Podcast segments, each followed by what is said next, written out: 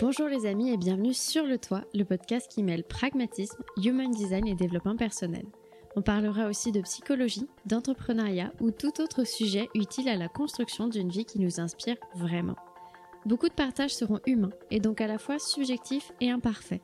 Ils seront l'occasion de questionner nos croyances, de mettre du doute et de nous inspirer. Ici, on ne parlera pas de meilleure version de soi, mais d'être soi, entier et imparfait. Je vous souhaite une bonne écoute et à très vite. Bonjour les amis et bienvenue dans ce nouvel épisode de Sur le toit. Je vous souhaite une excellente année 2024. J'espère que vous allez bien. J'espère que tout ce que vous vous souhaitez à vous-même pour cette année se réalisera, que ce soit la santé, l'épanouissement pro, perso, plus de soutien, plus d'ambition, plus de joie, plus de plaisir, plus de kiff, plus de partage. J'espère que vous obtiendrez tout ce qui vous fera plaisir. Je vous souhaite une belle année remplie de votre émotion signature, pleine de stratégie et d'autorité. Et pour entamer cette année-ci, je vous propose de continuer notre série épilogue qui donne les bases de l'outil design humain. Jusque-là, on a vu les définitions majeures, on a parlé de générateur de projecteurs et pour continuer sur notre suite logique, aujourd'hui nous allons parler du manifesteur.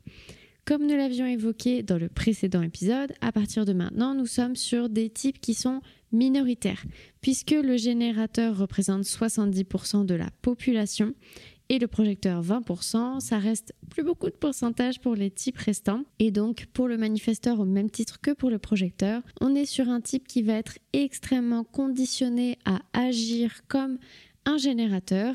On va donc encore une fois faire quelques petits ponts entre le fonctionnement du générateur celui du manifesteur pour comprendre dès les bases certains éléments qui va être intéressant pour un manifesteur de lâcher petit à petit pour revenir pleinement dans son fonctionnement naturel et non pas celui que la société va avoir eu tendance à lui enseigner basé sur cette norme établie par les générateurs.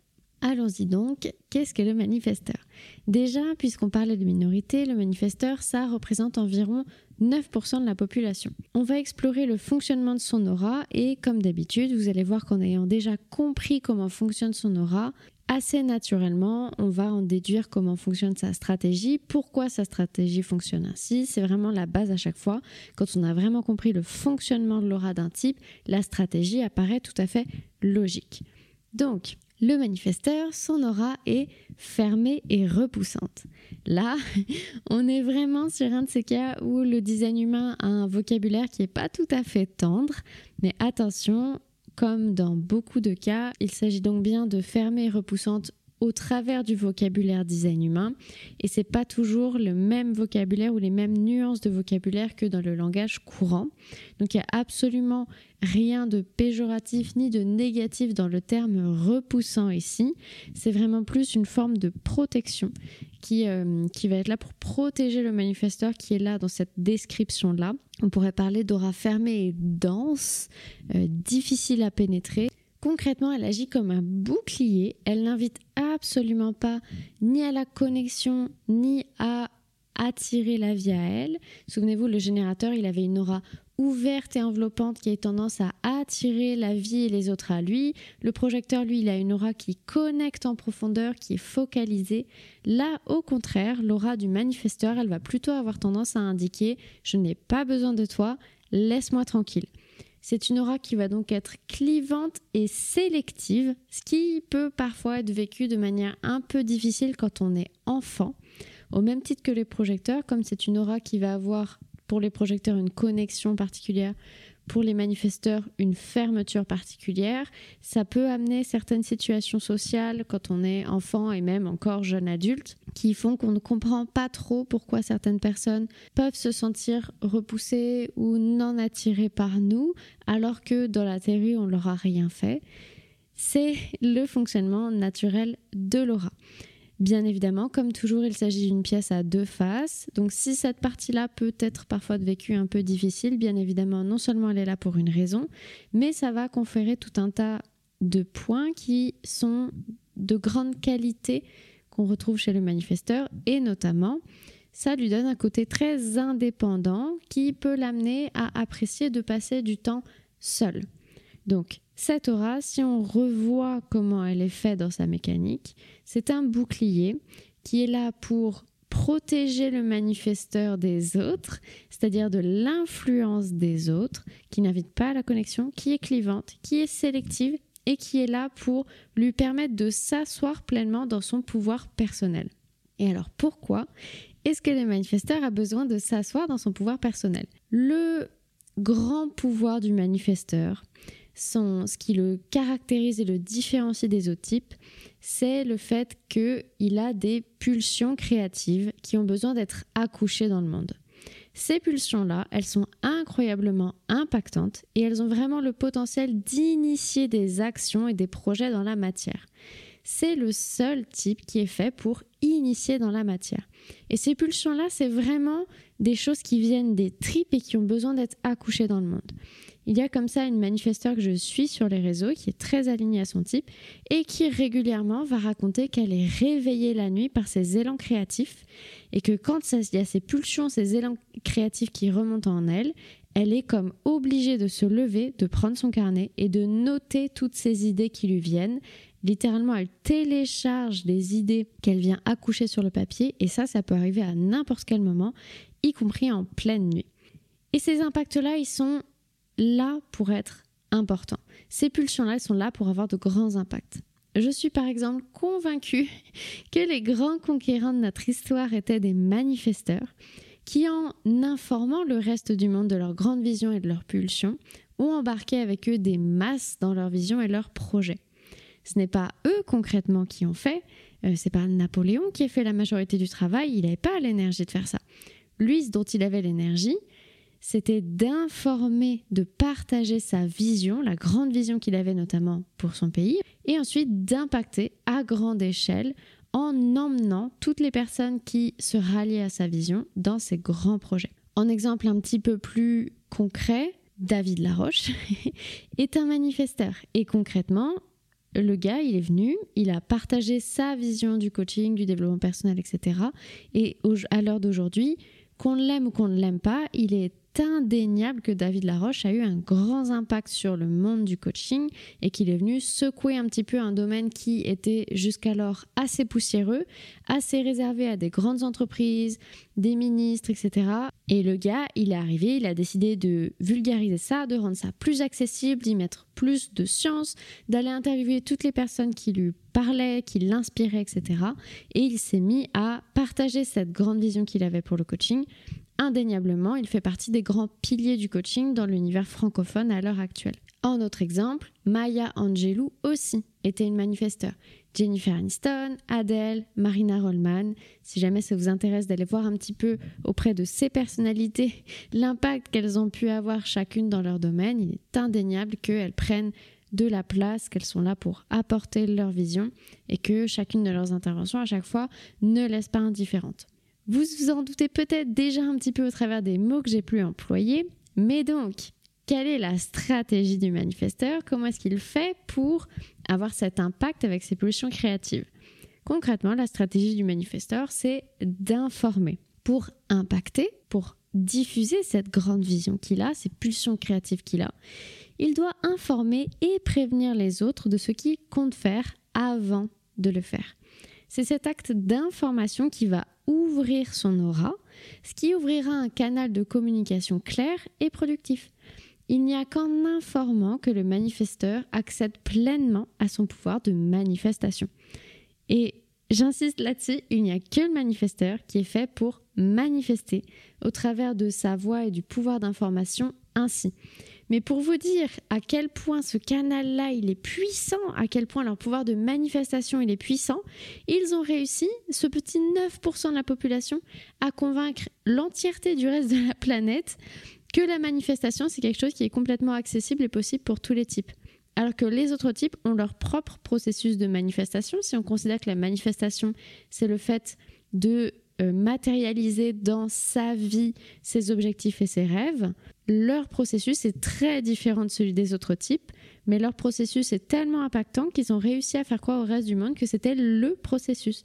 Mais je vous assure vraiment que le moyen juste, aligné, fluide et agréable de manifester nos rêves et nos objectifs dans notre vie, quand on n'est pas manifesteur, il est très différent de ce que la culture globale de la manifestation a tendance à nous vendre.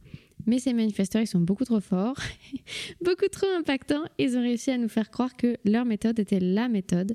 Et c'est là que je trouve que le design humain est vraiment passionnant et hyper intéressant à aller creuser, à étudier, puisqu'il nous enseigne que eh bien, si la manifestation telle qu'on te la montre à l'heure actuelle, elle fonctionne pas de manière ultra fluide, agréable et, rapide, tout ce que tu veux, c'est probablement parce que tu n'es pas un manifesteur et que informer le reste du monde de ta grande vision, bah, c'est pas la manière adaptée pour toi.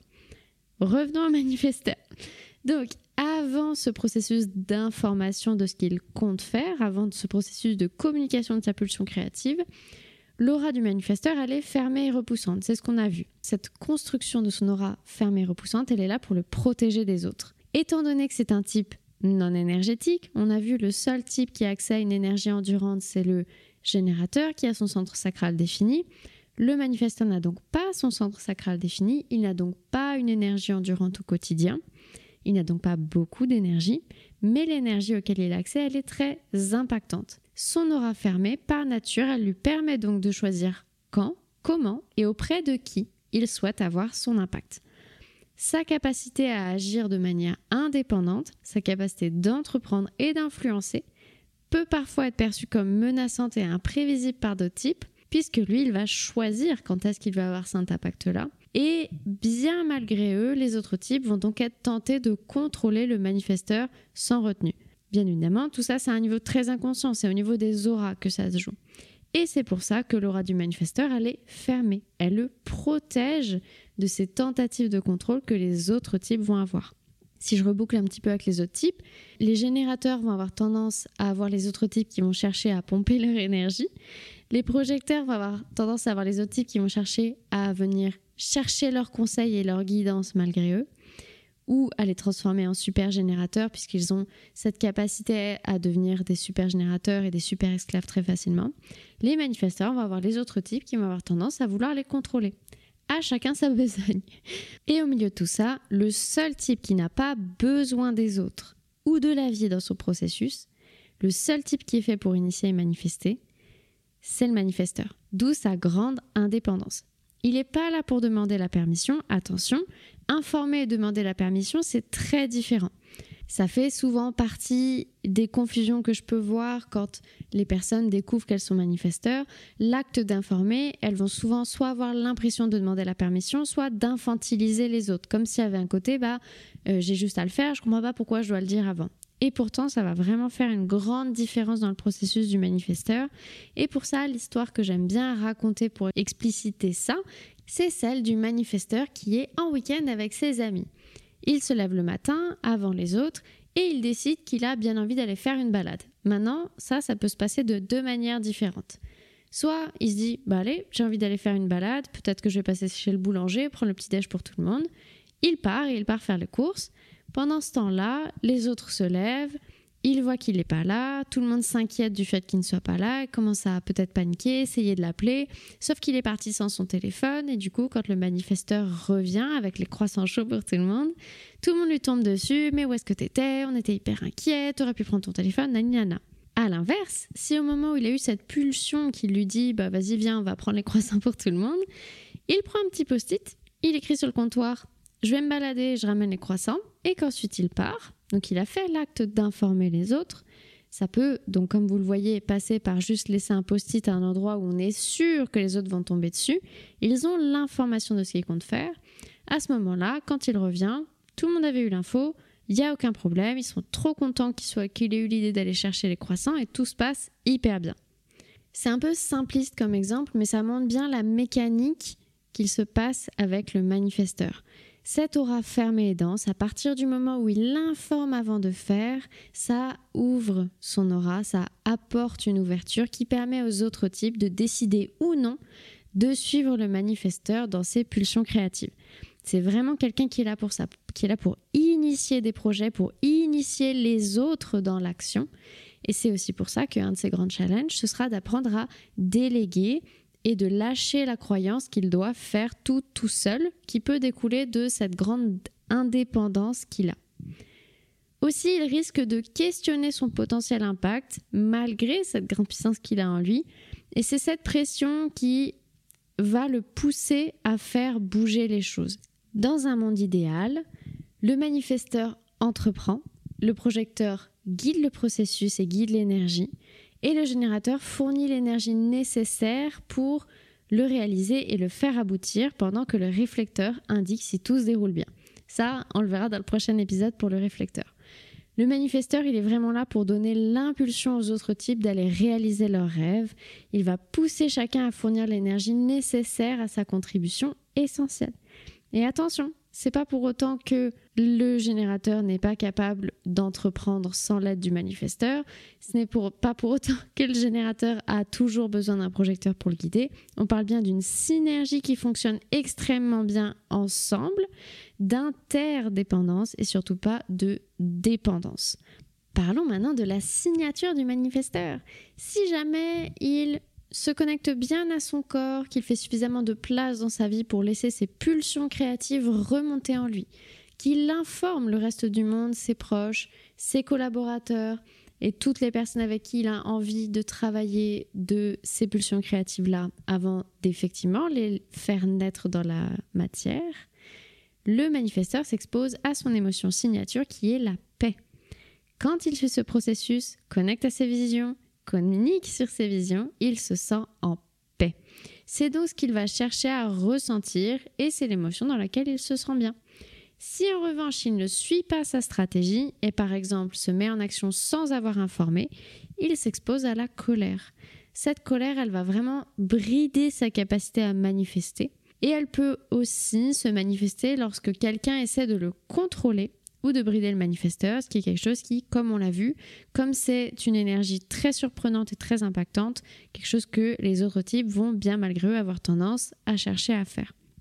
Cette colère, elle s'exprime de deux façons, soit la colère rage, la rébellion, soit la passivité et le compromis. Ça peut être une colère très douce qu'on pourrait presque assimiler à de la frustration, une colère presque un peu soumise en fonction de l'éducation et de la place qu'on a laissée à un enfant manifesteur euh, pour développer et rester connecté à ses pulsions et à cette grande indépendance. Attention, donc il y a plein de manières différentes de laisser une colère s'exprimer. C'est pas toujours la personne qui devient tout rouge et qui envoie tout valser. Et ça va être important de comprendre toutes ces nuances qui existent derrière une colère pour y connecter la laisser s'exprimer de manière saine. Pour ça, un outil sur lequel j'aime bien me reposer, c'est tout simplement la roue des émotions qui va permettre d'avoir une grande nuance de vocabulaire dans l'expression de la colère et donc permettre aux manifesteurs de connecter avec précision à cette émotion du non-soi pour les laisser les guider sur leur chemin, puisque souvenez-vous, le non-soi, ce n'est surtout pas, ce n'est jamais une émotion à fuir, c'est l'émotion drapeau rouge qui se lève pour indiquer qu'il y a quelque chose qui n'est pas juste, pas aligné et en friction dans la vie de la personne et qu'il y a donc un tir à corriger tout simplement. Résumons tout ensemble les amis, qu'est-ce qu'il y a à retenir sur ce type du manifesteur? C'est donc un type qui agit avec beaucoup d'indépendance, qui est visionnaire, ce qui peut l'amener à rejeter l'autorité. Souvent les manifesteurs n'aiment pas qu'on leur donne des ordres. C'est un type très yang qui va être là pour initier, qui est très audacieux, qui a donc une grande prestance dans sa communication. C'est un type qu'on ressent qui est là. Il y a cette aura dense qui agit pour lui et qui est là notamment pour apprendre à libérer ça, à connecter à cette grande prestance. C'est un type qui a un gros besoin de liberté, c'est un lanceur de projets, mais qui ne va pas forcément tout faire au sein de ses projets. Il est là pour suivre l'urgence créative, donc attention pour lui aux projets qui sont réchauffés ou qui seront sur une trop longue durée. Il y a un grand besoin d'apprendre à déléguer et à faire de la place dans sa vie pour laisser l'urgence créative s'exprimer. Il va naturellement influencer les autres il va avoir besoin de faire ce qu'il veut, de connecter à ses envies et ses pulsions créatives.